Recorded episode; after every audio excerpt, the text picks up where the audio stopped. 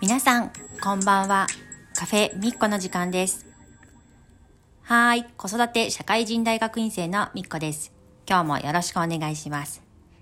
今日は晩ご飯について話します。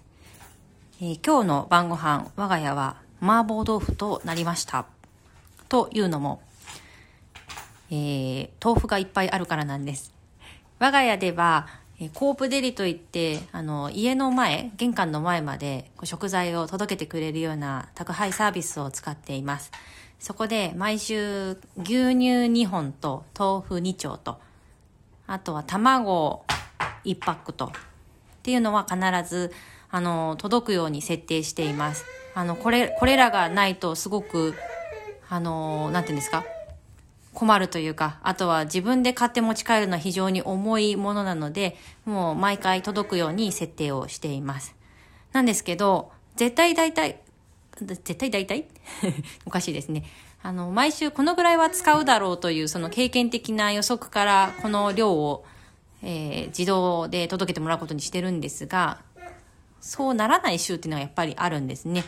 卵が大量に余りすぎてしまったり、牛乳がたくさんになりすぎてしまったり、豆腐が溢れ返っていたりと。ということで、豆腐が溢れ返りそうになると、えー我が家では麻婆豆腐になります。え麻婆豆腐、私の大好きな、えー、なんていうんですか、メニューの一つなんですね。とても辛くてヒーヒー言いながら食べる麻婆豆腐、外で食べる麻婆豆腐大好きです。で家で麻婆豆腐にしてしまうと、その外で食べる味ってなかなか味わえないよなと思っていたところ、とても良いですね。あのー、麻婆豆腐の素に出会いまして、結婚したぐらいだったかな、